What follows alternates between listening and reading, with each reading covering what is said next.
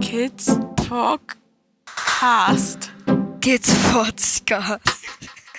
Kids Podcast. Kids Podcast. Kids Podcast. Kids Podcast. Kids Podcast. Kid Podcast. So. Hallo Momochill. Hallo Kidspot. Hm, ganz schön lange her, dass wir aufgenommen haben. Das stimmt. Wir haben äh, viel erlebt in der Zeit und äh, wenig Zeit gehabt. Ja, und außerdem können wir leider von dem, was wir so erlebt haben, gar nicht großartig berichten. Nee, gerade noch nicht. Wir sind noch nicht durch. Und ähm, somit müssen wir noch ein bisschen warten. Ja, aber trotzdem müssen wir ja mal wieder aufnehmen. Mhm. Und da wäre jetzt erstmal die Frage, finde ich, was ist denn los in Dänemark? Äh, Was ist denn los in Dänemark? Wir sind ähm, drei Wochen vor den Sommerferien. Das ist immer ganz schön. Wir haben es heute extra gezählt. Die Kinder fiebern schon darauf hin. Ähm, eigentlich äh, haben wir heute so, ein, so einen groben Plan für unseren Urlaub mit den Kindern gemacht. Und ähm, Kind 1 hat dann schon mal so gesagt, ich habe jetzt überhaupt keinen Bock mehr zur Schule. Ich, eigentlich könnte ich alles einpacken ins Auto und los. Äh, wir werden diesmal sehr minimalistisch reisen. Hoffen wir mal, Hoffen warten wir wir mal ab. Ähm, nur mit dem Bulli und einem Vorzelt. ähm, es ist ja eigentlich ruhig in der Schule. Die Klausuren sind geschrieben. Es ist jetzt auch was wie Bundeskinderzwangsolympiade nennen wir das ja immer. Ich fand das schon früher blöd. Diese Bundesjugendspiele, die fand ich schon früher total blöd. Die gibt es leider hier auch. Die Kinder finden sie auch nicht so erquickend. Ähm, die Kids gehen zum Rudern hier. So ein Ruderkader, das finde ich total cool. Die Mädels zumindest. Mm, Von der Schule aus. Ähm, und wollen nach den Sommerferien da auch dran teilnehmen. Wir haben ja ähm, total am Haus rumgemöllert, haben das Haus gestrichen und die Dachterrasse gestrichen. Also wir haben ja richtig geackert. Wir haben zwei wunderschöne Liege, Hängematten, so Standhängematten mit Holzgestell jetzt uns angeschafft, die wir uns hart erkämpfen müssen, weil unsere Kinder die bombastisch lieben und ähm, ich sie dann immer mal rausschmeißen muss, wenn ich meine mal wieder haben möchte. Oder wenn ich auch mal eine Stunde da drin liegen möchte. Ähm, wir haben viele Projekte noch hier am Haus vor, dieses, die nächste Zeit. Wir haben jetzt zwei der drei Hilfeplangespräche hinter uns. Ja, Also unser Halbzeit beim Hilfeplan Marathon. genau. Eins steht noch bevor. Wir haben einen neuen Träger. Ja, okay. Wir werden sehen.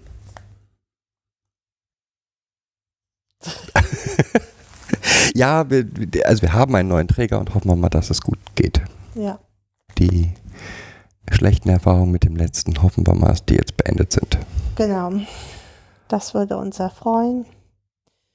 Das mit dem alten Träger ist auch noch nicht durch, glaube ich. Da kommen noch ganz viele Dinge. Vielleicht blocken die Jugendämter das auch ab. Aber Aber das ist der Grund, warum wir noch nicht näher Genau. auf die Situation hier eingehen können oder das, Genau. was wir alles erlebt haben. Zumindest bedroht er uns hier weiter und das sollte man auch mal deutlich so äußern. Er bedroht uns und bedroht uns und bedroht uns und bedroht uns und mh, wirft uns sowas wie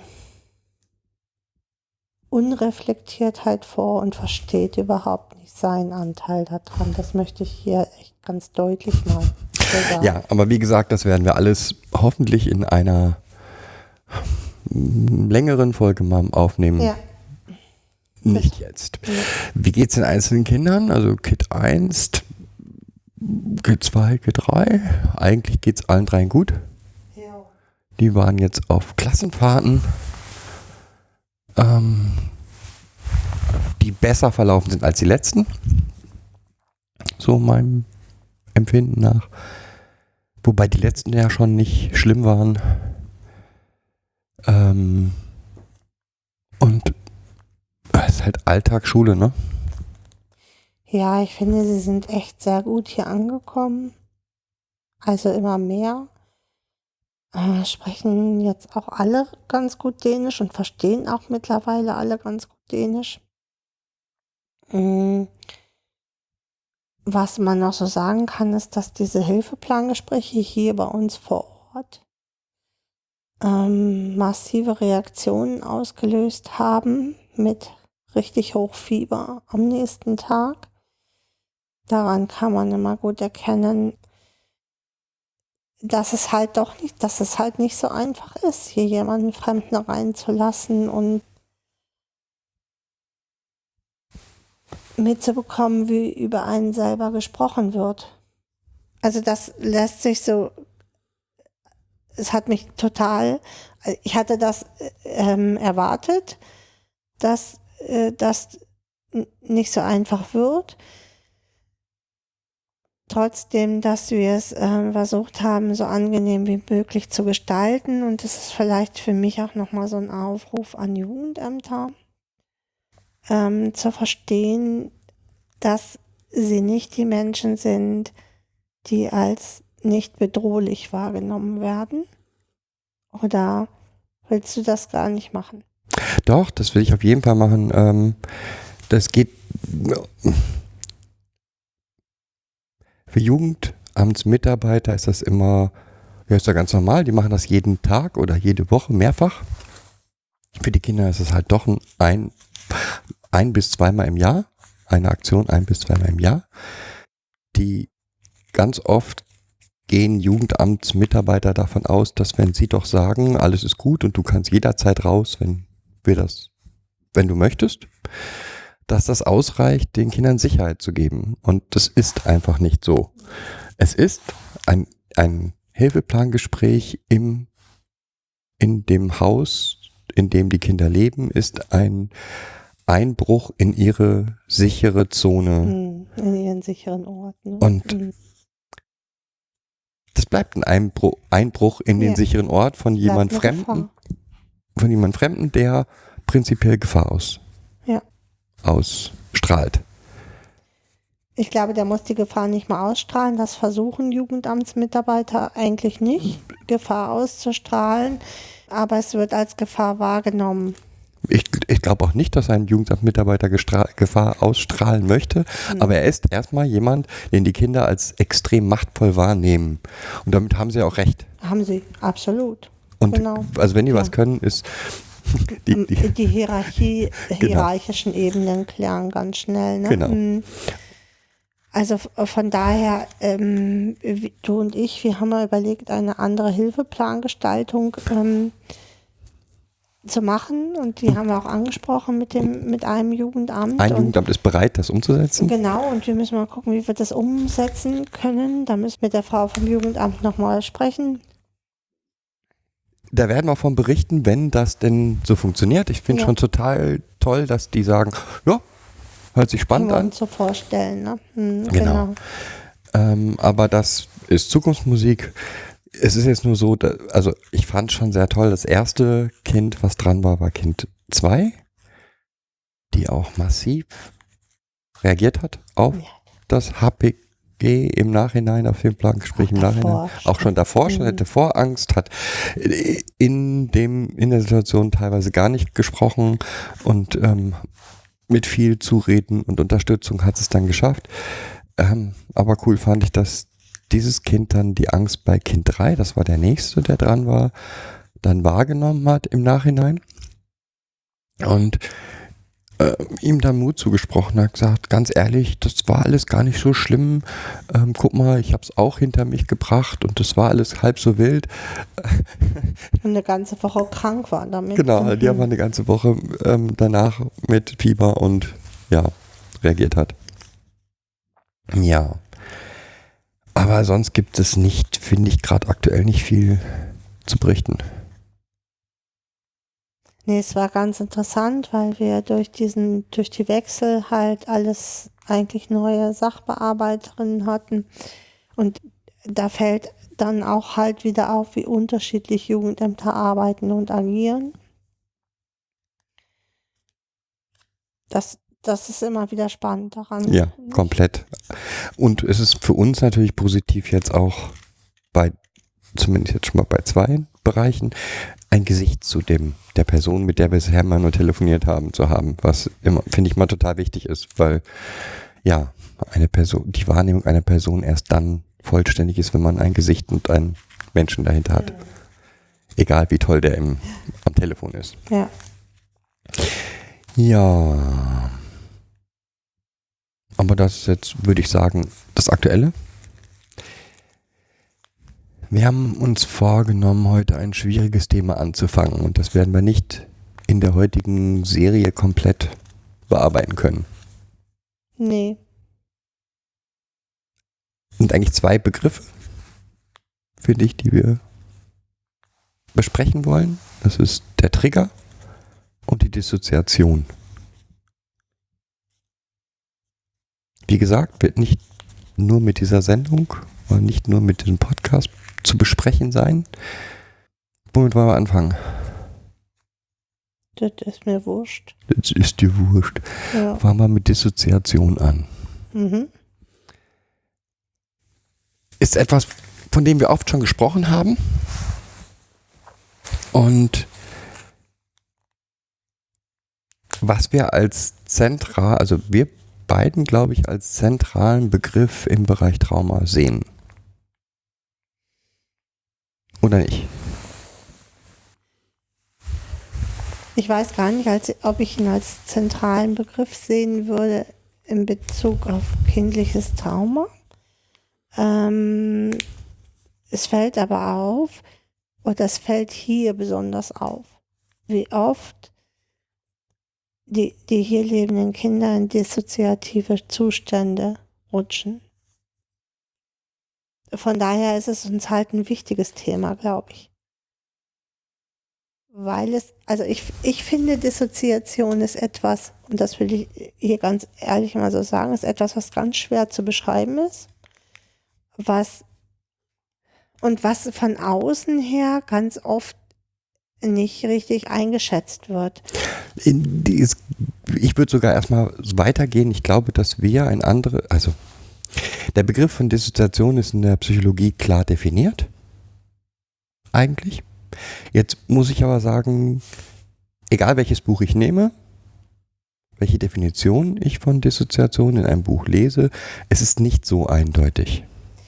Ja, finde ich auch, weil oft nur als Dissoziation dieses äh, Wegdriften und Abspalten oder Wegträumen benutzt wird und dadurch ein, ein, ganz falscher Eindruck von dem Begriff Dissoziation für mich entsteht. Also was ist denn Dissoziation erstmal? Das ist die, die Trennung, also eine Abspaltung der Wahrnehmung von der Umwelt ein Teil der Wahrnehmung von der Umwelt. Kann auch das komplette Abspalten sein. Ja, mindestens ein Teil, eines Teils der mhm. Wahrnehmung von dem, was gerade passiert. Das heißt, ähm,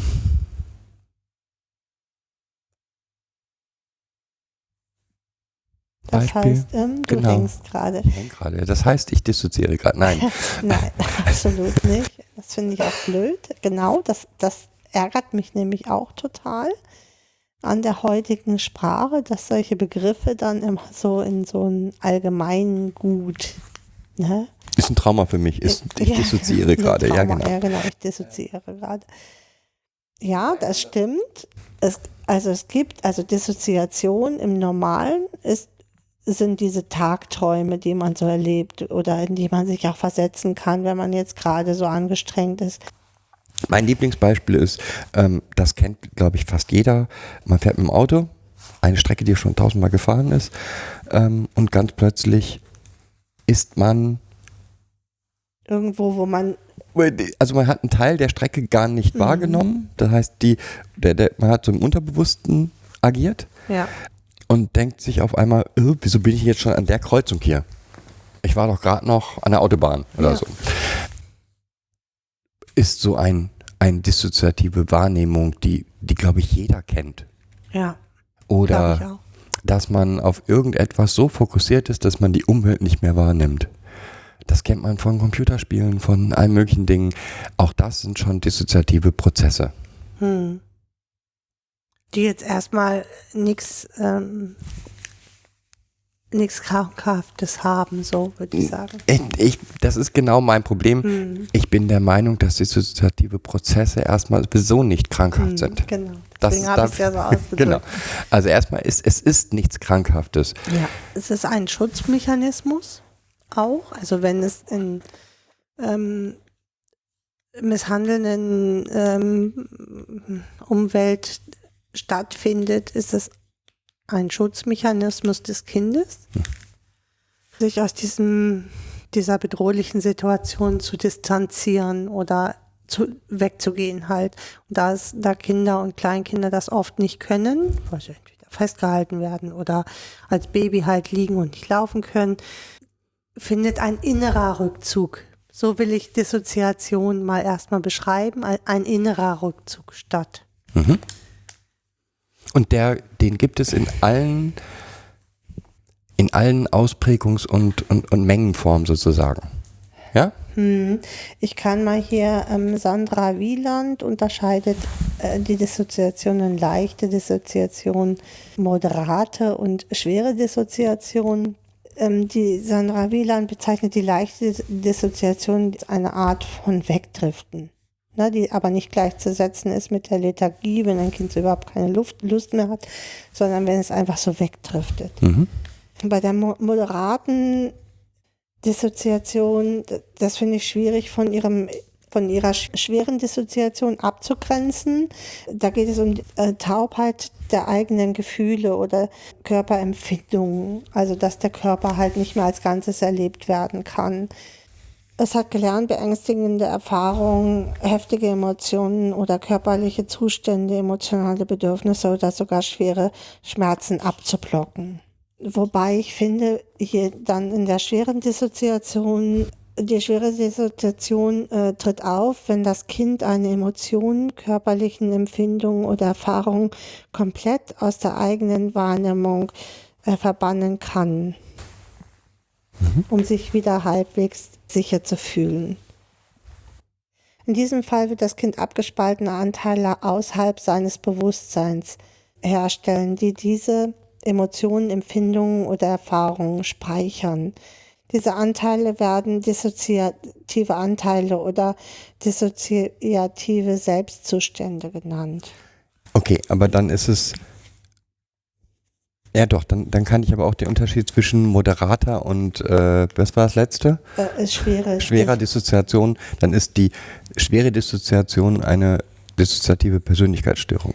Genau, und diesen schweren Dissoziationen ist das, was wir eigentlich ganz oft erleben und was so oft, finde ich, aus dem Sprachgebrauch verbannt wird, ist nämlich, es kann Wutanfälle bekommen ohne jegliche Regulation. Und das ist das, wo wir sagen, ganz viele haben Dissoziation oder benennen Dissoziation nicht richtig, äh, weil sie immer nur davon von diesem Wegdriften oder, oder ähm, ja nicht da sein ausgehen, aber nie diese Wut erleben. Also oder da, damit wird nie die Wut benannt, die diese, die diese Kinder auch haben können oder äh, die Jugendlichen auch haben können. Ich, Nicht, nicht nur Wut. Also äh, die, es wird Dissoziation immer als so ein Träumen, Wegträumen Ja, genau. dargestellt, aber dass das sowohl sehr wohl ein aktiver Prozess sein kann, der Flucht, genau. Wut, Zerstörung, ähm, was auch immer beinhaltet, wird halt nicht benannt. Wird, wird oft nicht benannt. genau. Und das ist das, dem wir ganz oft begegnen, dass uns dann Jugendliche oder Kinder sagen, das ist, ich habe jetzt hier so einen roten Film, dann bin ich in so einem roten, dann ist alles rot und dann sehe ich auch nur noch rot und dann haue ich nur noch zu. Mhm. Und das, äh, das können sie auch von außen überhaupt, also sie können das von innen nicht stoppen. Sie müssen von außen gestoppt werden in diesen Zuständen. ähm, ich würde in diesen Zuständen nicht versuchen, einen 16-jährigen Jugendlichen zu stoppen. Das können wir echt vergessen. Den, dem kann man nur aus dem Weg gehen und laufen lassen. Es sei denn, er, er gefährdet andere. Dann muss ich notfalls die Polizei rufen. Es gibt Situationen, die ich von außen nicht stoppen kann. Ja. Und das ist das, was wir beide, glaube ich, gut gelernt haben in, de, in, in unserer Arbeit mit Kindern, dass, es, dass wir bestimmte Dinge von außen nicht stoppen können oder nur kontrolliert stoppen können oder nur begrenzen können oder ich weiß nicht, wie ich das sagen soll. Äh, also, nochmal zurück. Dissoziation ist im Prinzip die Abspaltung der Wahrnehmung von der, von von dem Realen. Von dem Realen. Mhm. In einem dissoziativen Zustand agiert derjenige anders, als, als wenn er die, die Umwelt wahrnehmen würde. Genau. Das ist mir halt wichtig. Also, dass ähm, das Kind, das in der Dissoziation ist, anders reagiert als das Kind, was nicht in der Dissoziation ist. Oder eben gar nicht reagiert. Anders kann auch nicht sein, mhm, okay. äh, bedeuten. Und uns ist halt nochmal für uns in der pädagogischen Arbeit ist wichtig zu erkennen, dieses Kind hat in dem Moment keinen aktiven Einfluss auf das, was es tut. Mhm. Das heißt, wenn ich diese Dissoziation stoppen muss, dann kann ich das nur, indem ich das andere Kind wieder hervorhole. Mhm. Nicht indem ich irgendwas mit dem gerade dissoziierenden Kind anstelle. Genau. Das ist das, wo wir immer sagen, ich kann hinterher fragen, was war davor und danach. Aber dazwischen geht nicht. Also ne, dieses, warum hast du das gemacht? Das ist eine typische Frage. Das kann das Kind nicht sagen, warum es das gemacht hat, weil es in diesem Moment, in dem es dissoziiert ist, nicht, nicht mehr speichert, nicht mehr in Erinnerung hat. Ja.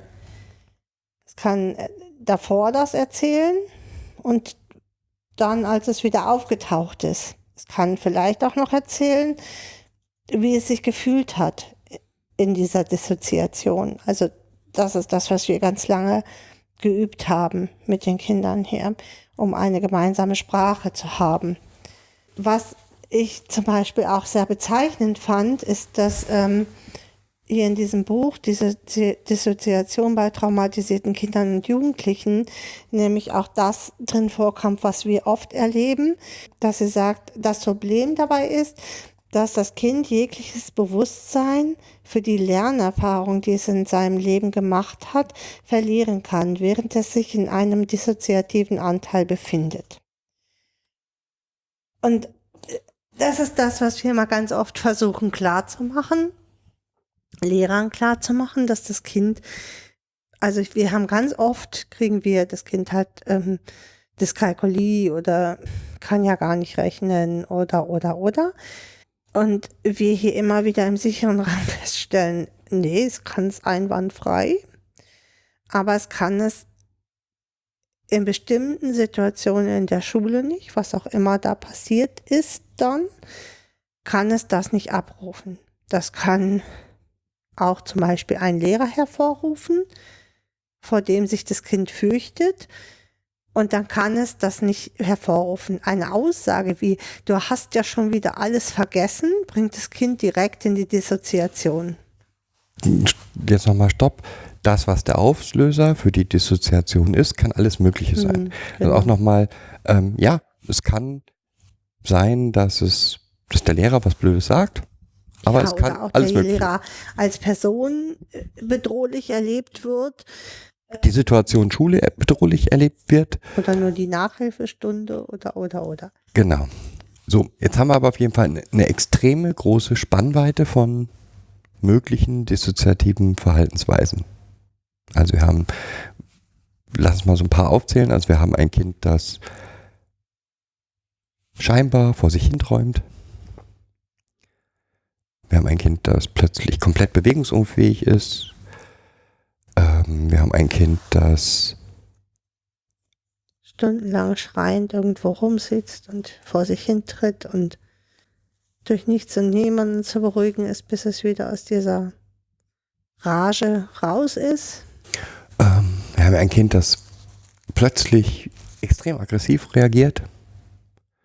Oder haben wir noch, noch Von jetzt auf gleich Stimmung total umkippt. Mhm. Von himmelhoch jauchzend bis zu Tode betrübt. Oder völlig wütend.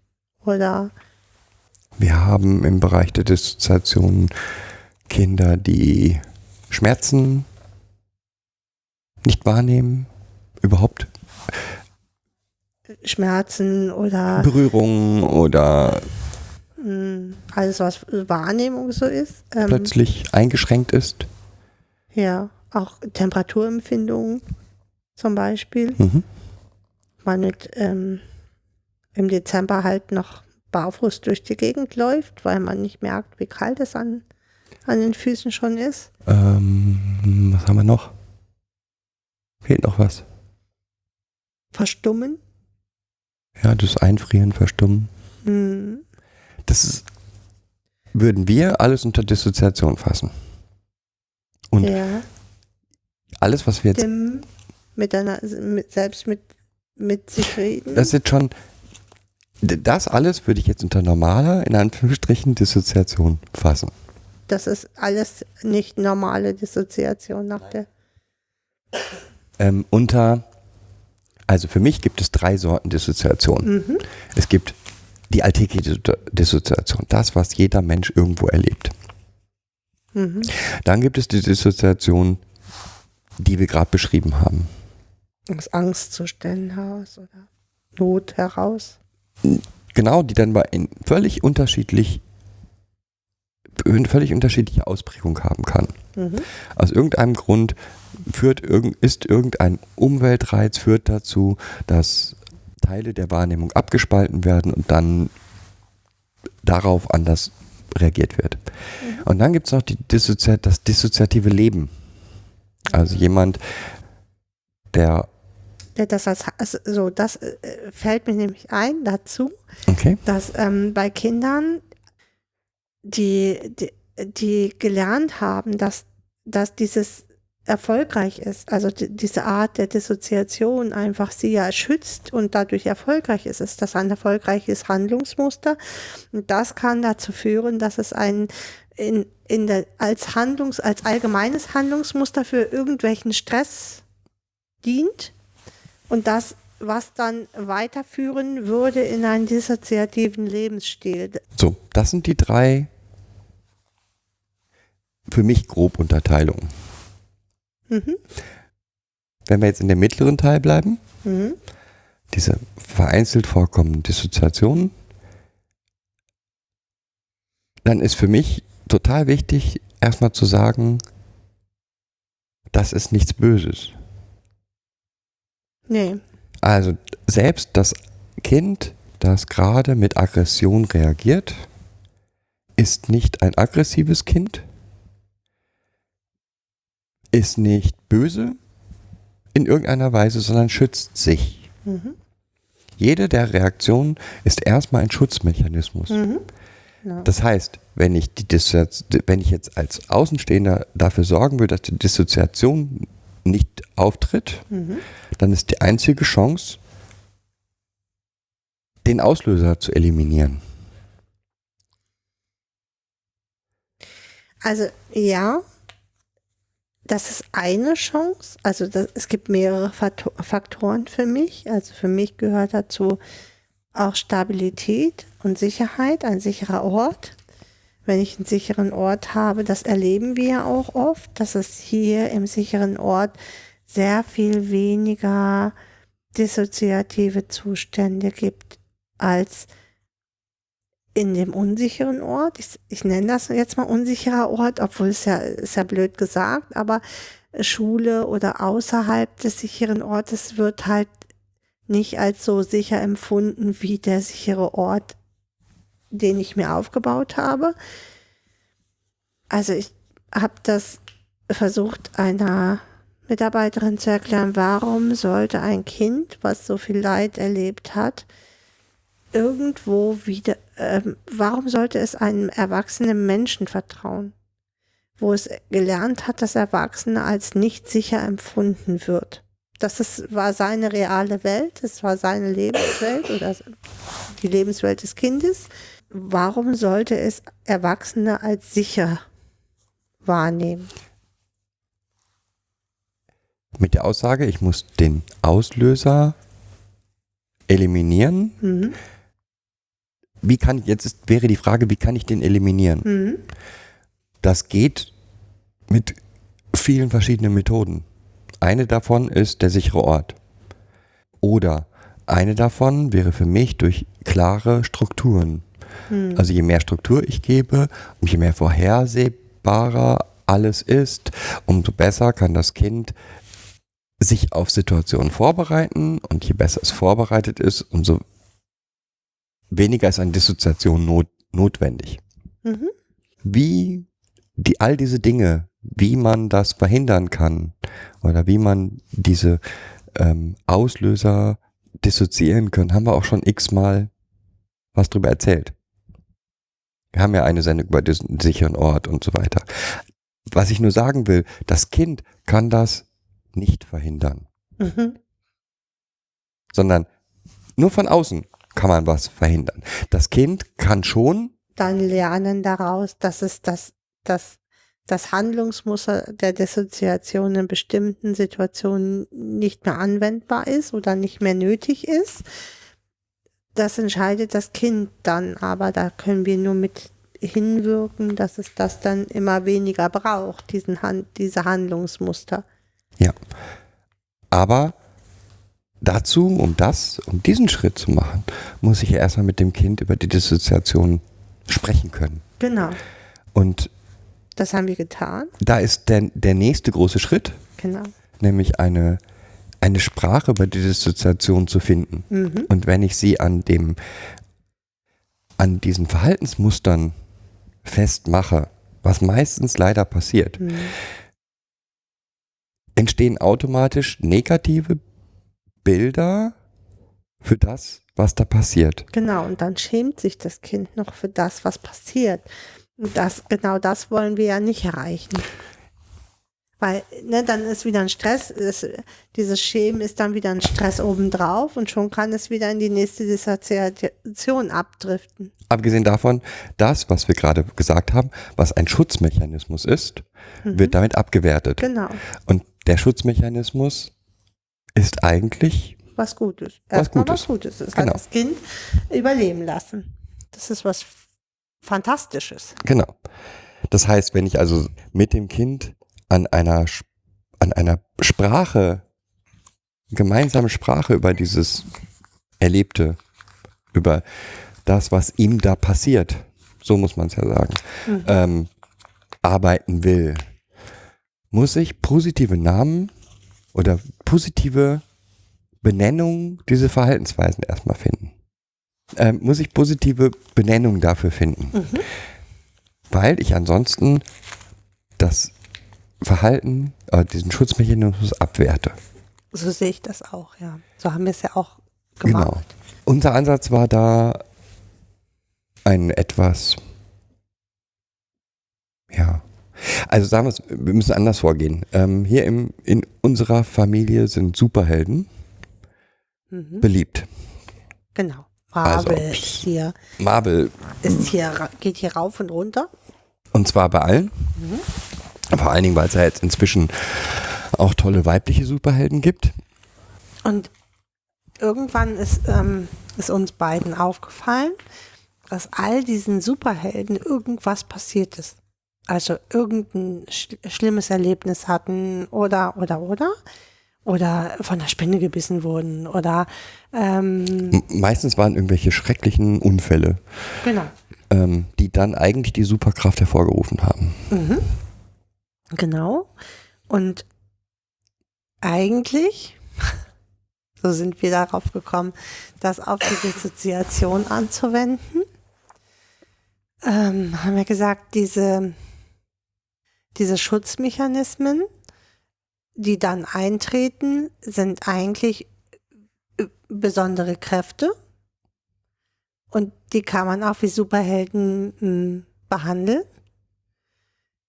Und so haben wir uns auf die Suche gemacht, erstmal nach, wir haben Bilder gemalt, wir haben versucht, erstmal die Gefühle oder die, die Farben dafür herzustellen und sind dann über diese Gefühle und Farben und Bilder hin bis zu den Superhelden der Kinder gekommen und haben mit den Kindern dann mh, Interviews geführt dazu. In Mhm. denen sie einzelne Superhelden, die sie haben, also Verhaltensweisen, dissoziative Verhaltensweisen, die sie dann mit Superhelden benannt haben, Mhm. gekoppelt haben. Also beispielsweise die Eisprinzessin, die das, die da ist, um das Kind einzufrieren, Mhm. damit es in bestimmten Situationen eben die Umwelt nicht wahrnimmt. Genau. Da ist der Iron Man Roboter, der dann das Kind ganz stark ganz stark macht und auch schon aggressiv Findungen abspaltet, ne? und auch sowas wie Kraft und, und Aggressivität dann Hm. äh, symbolisiert. Diese einzelnen Superhelden, von denen jedes Kind mehrere hat, Hm. haben wir dann auch gemalt, haben wir mit den Kindern besprochen, immer, immer wieder. Ähm, Also uns war es wichtig, eine, eine gemeinsame Sprache zu finden, und zwar eine Sprache mit dem Kind. Und dass das Kind, also das Problem ist oft, dass, dass Menschen ihre Dissoziation nicht beschreiben können oder dem anderen deutlich machen können. Und uns war echt wichtig, dass die Kinder hier, dass wir mit denen, dass ich zum Beispiel, wenn ähm, eins nach, ein Kind nach Hause kommt, dann kann ich fragen, war die Eisprinzessin da? Oder, no, du siehst so bedrückt aus, was ist denn, ähm, und dann kann das Kind sagen, Mensch, heute war oft die Eisprinzessin da und dann können wir immer gemeinsam gucken, was war denn vor diesen Momenten, bevor die Eisprinzessin da war, zum Beispiel. Ich, und ich finde mit dem Kind eine Sprache dazu. Es ist wahnsinnig entlastend für die Kinder, eine Sprache zu finden und das positiv, dass es positiv ist, dass die Eisprinzessin hier nicht negativ besetzt ist, sondern die Eisprinzessin ist die Heldin. wir nehmen uns jetzt mal das Beispiel des aggressiven Kindes, also einer aggressiven Reaktion. Es ist was völlig anderes, wenn man ein Kind fragt, und bist du heute in der Schule aggressiv gewesen oder hast du wie- wen verprügelt? Hast du mal wieder jemanden verprügelt? Genau, als wenn ich mit dem Kind darüber spreche, ob der Roboter da war. Ähm ich persönlich finde die Personifizierung auch noch toll. Mhm. Also, dass es eine Person ist, über die man sprechen kann. Weil das für die Kinder schon extrem starke, Mhm. starke emotionale Wahrnehmen, Sachen sind, die sie da wahrnehmen. Und es ist einfacher, eine Person, ein Teil der Verantwortung sozusagen zu übergeben. Das ist eine Entlastung. Genau. Ne? Es ist eine Kinder. Entlastung für die Kinder Ja.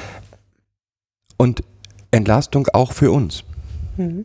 weil auch wir nicht von Aggression oder Wut sprechen, sondern neutral, Roboter. neutral für einer Person. Das heißt, so wurde aus einer, so wird aus einer Beschreibung einer erstmal beengt für das Kind beängstigenden. Situation. Situation Oder? Mhm. einfach nur, ja, der Roboter war da. Genau.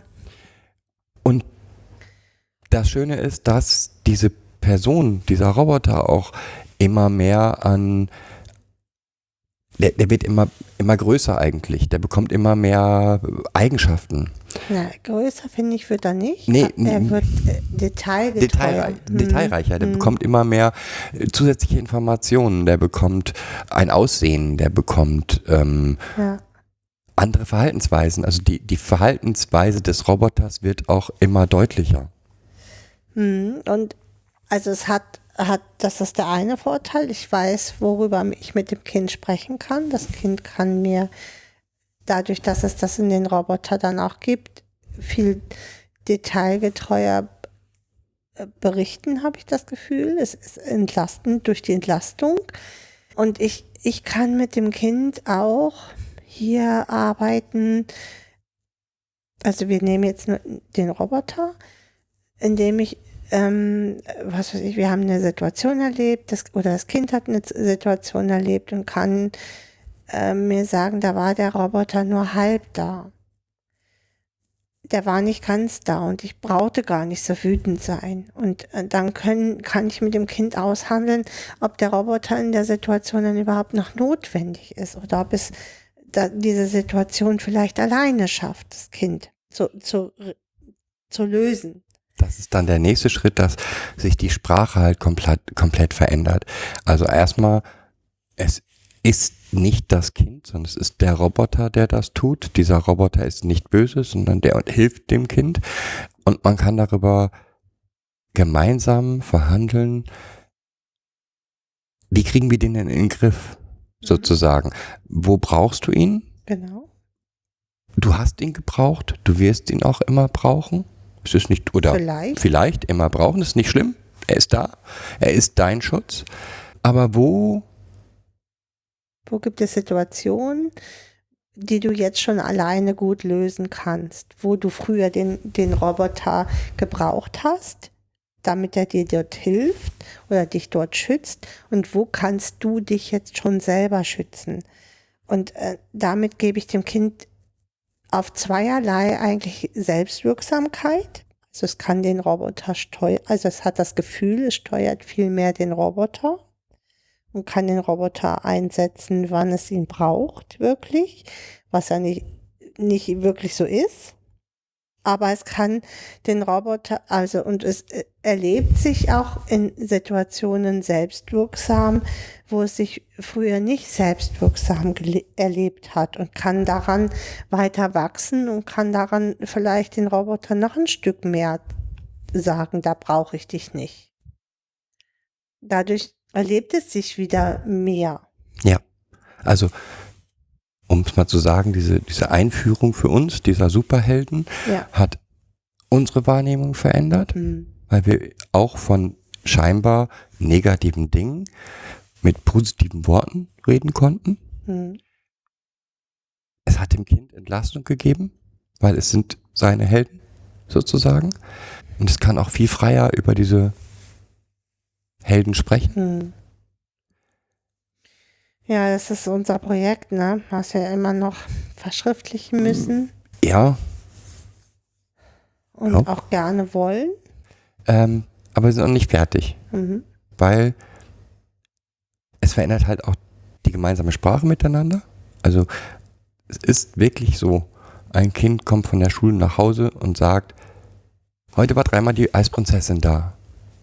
Das gleiche Kind, das vorher keine Möglichkeit hatte, über diese, diesen Prozess des Einfrierens zu sprechen. Hm. Das konnte nur sagen, "Hm, war alles ganz schrecklich. Und da war nur ein, ein großes Böse, ein, ein, eine großes schreckliche Situation, die nicht erträ erträglich war, weil alle, also der Lehrer wollte, dass es weg ist, Mama und Papa wollen das auch nicht, dass das da ist, ich mag das nicht, ähm, das muss weg, das muss alles weg. Genau. Und dieses Back macht es noch mehr, Genau, dadurch wird eigentlich nur alles noch schlimmer. weil der Stresspegel halt steigt, weil natürlich Erwartungen auch auftreten. Wie äh, schon wieder warst du nicht da, dann passt doch besser auf. Ähm, ich habe das jetzt schon dreimal erklärt. Das ist einerseits unnötig, weil es bringt das Kind immer nur noch mehr in die Bedrohung und je mehr Stress das Kind hat, desto mehr greift es auf sein Handlungsmuster zurück, was es erlernt hat, das ihm geholfen hat. Ja, also man hat überhaupt erstmal die Möglichkeit, miteinander positiv zu sprechen. Und dadurch, dass diese Helden auch immer mehr an Detailreichtum, das ist vielleicht das Beste, sie werden immer detailreicher. Ja klar, die Kinder werden ja auch älter und so haben sie auch einen größeren Wortschatz für, für, das, für ihre ähm, Und ich glaube auch allein dadurch, dass man jetzt darüber sprechen kann. Mhm. Weil es ist, das ist ja das Schlimme, diese Dissoziation wird eigentlich in der Umgebung tabuisiert. Also es ist immer Verhalten, was stört. Ja, das stimmt. Und dadurch wird es aus dem störenden Verhalten zu einem erstmal neutralen Verhalten, was wir hier dann eben sogar feiern. Also wir sagen auch den Kindern deutlich, dass die Eisprinzessin ihnen geholfen hat. Hm. Dass die Eisprinzessin das ist, was sie beschützt hat. Und dass die Eisprinzessin auch nicht böse ist, sondern dass die Eisprinzessin dann kommt, wenn das Kind Schutz braucht. Hm. Oder der Roboter drankommt, wenn er Schutz braucht.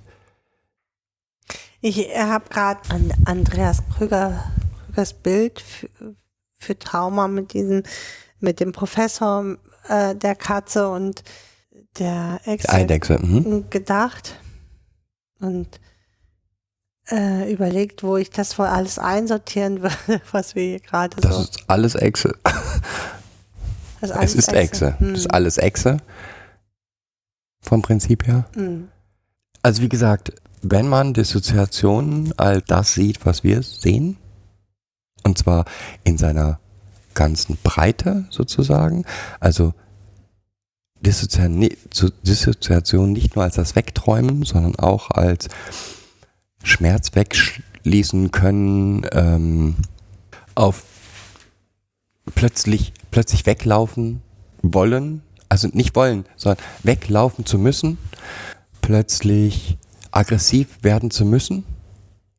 Wenn das all das unter Dissoziation fasst, dann ist dieses dieser Ansatz, den wir über die Helden, Superhelden gemacht haben, weil man findet für jedes dieser Verhalten einen Superhelden Hm. zusammen mit dem Kinder. mit den Kindern, ne? Das, und das ermöglicht es halt auch, wirklich miteinander ins Gespräch zu kommen dazu. Also, na, alleine über die Farben, wie lange haben wir über die, diese, die Farben gesprochen? Wie, wie sieht das denn aus in deinem Bauch oder in deinem, wo, wo sitzt das denn dann überhaupt, diese Angst, ne? Also, wir sind ja über Angst eigentlich gegangen. Und entsprechend kriegt dann der Superheld auch diese Farbe. Oder ein Umhang oder nicht kein Umhang. ähm, Im Umhang hängt man immer fest. Du weißt. ja, aber zurück zur Dissoziation. Ja, zurück zur Dissoziation. Was wir jetzt nicht haben, ist der dissoziative Lebensstil. Nicht Ja. wirklich. Ich wollte hier gerade nochmal, ich habe jetzt heute nur das eine Buch angefangen und da geht es in der Sandra Wieland nochmal darum, dass es halt auch, es kann Wutanfälle bekommen ohne jede äh, Regulation durch die durch die positiven und unterstützenden Erfahrungen, die es schon äh, gemacht hat. Ebenso kann es Verlustgefühle oder Einsamkeit erleben, ohne dass diese von der Fürsorge oder Bindung gelindert werden, die ihm zu, derzeit zur Verfügung stehen. Das ist das, was wir auch immer wieder hier erleben. Finde ich, dass, dass wir nennen das immer, bleiben so Löcher, die nicht gefüllt werden können von uns. So, so ein Stück Traurigkeit bleibt halt immer in diesem Kind. Das berichten auch alle Pädagogen, die mit traumatisierten Kindern zusammenarbeiten, dass dann immer irgendwas an Traurigkeit, irgendwas an Verletzlichkeit da bleibt. Hm. Und es gehört halt auch Auch Zu- das gehört zur Dissoziation. Das, auch das gehört zur Dissoziation und das ist mir, ähm, auch ich lerne ja immer wieder Neues und bin ja auch immer echt froh darüber, dass ich immer wieder Neues erlebe und erlerne. Und das war mir nie, nie so klar, dass das mit der Dissoziation auch gekoppelt ist. Dir schon anscheinend? Ja, also ähm, ja, ja. Ja. Äh, machen wir mal ganz kurz zu dem Begriff Trigger. Möchtest du das jetzt erstmal abgeschlossen haben? Ja, Weil wir sagen, wir möchten zu dem dissoziativen Lebensstil noch gesondert was machen. ja, ich hoffe, dass die Rosenplatz mit mir dazu eine Sendung machen. Wir müssen Mhm. noch an technischen Feinheiten Ja. und an der Umsetzung? Mhm. feilen wir gerade. Wahrscheinlich schmeißt ja auch mein alles das, was wir jetzt über Dissoziation gesagt haben, Völlig um und sagt, um und sagt, oh Gott, wie könnt ihr da nur. ihr habt das nur falsch verstanden. genau. Wäre ich gespannt drauf. Aber ich würde das erstmal so abschließen. Also das, das ist für uns Dissoziation. Ich sage nochmal, ich habe viele, viele, viele Bücher gelesen. Jede Definition, die ich gefunden habe, ist etwas anders. Der DSM, der, die äh, psychologische nach dem DSM heißt das, ne? DSM, ja. 4 ähm, ist auch wieder etwas anders, aber allen gemeinsam ist diese Trennung von Realität, sage ich mal, und Mhm. Wahrnehmung oder Wahrnehmung und in, innere Wahrnehmung. Und das ist schon das, was wir jetzt hier beschrieben haben, finde ich. Mhm. Ja, das finde ich auch. Wir hatten irgendwo, weiß ich noch, da haben wir gesagt, das, das ist eigentlich die, aber wir finden es nicht Ist wie wieder. immer. Man, man findet eine Definition und sagt, boah, die ist toll, sollte Ja, man genau, aufschreiben und dann, dann- schreibt man sie nicht auf. Genau. Ja, aber genauso wie wir jetzt gerade Dissozi Dissoziation erklärt haben, würde ich gerne auch noch den Begriff Trigger nehmen. Entschuldigung. Weil auch da glaube ich, dass es da, dass es erstmal etwas ganz Normales ist. es ist schon, Ja, sofort. Ja. Willst du jetzt hier beenden? Ja, ich würde gern beenden, denn ich muss morgen früh, Okay, dann müssen wir. entweder ähm, machen wir da weiter.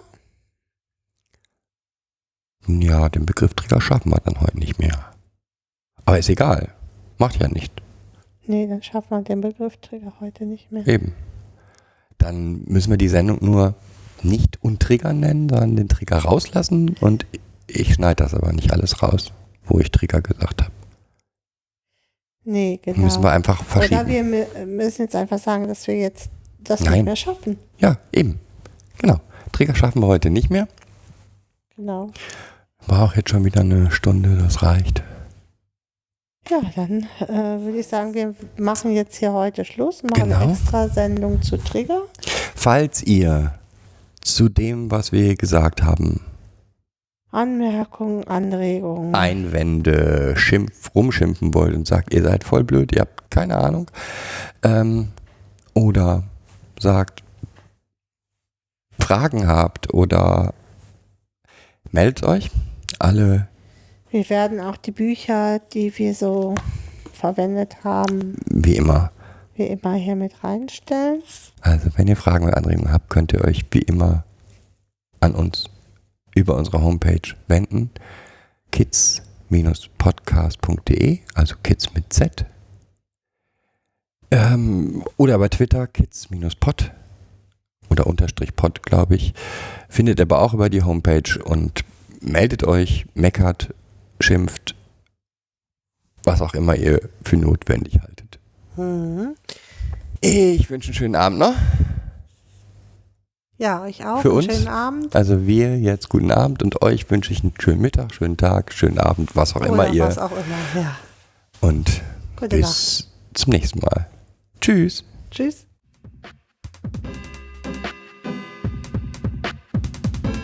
Das war eine weitere Folge Kids Podcast. Danke fürs Zuhören. Shownotes und die Möglichkeit zu Kommentaren unter kidspodcast.de. Anregungen, Ideen und Feedback per Mail an info at kidspodcast.de oder per Twitter an kids-pod. Wenn euch diese Episode gefallen hat, empfehlt sie weiter oder gebt Bewertungen in iTunes oder anderen Podcast-Portalen ab.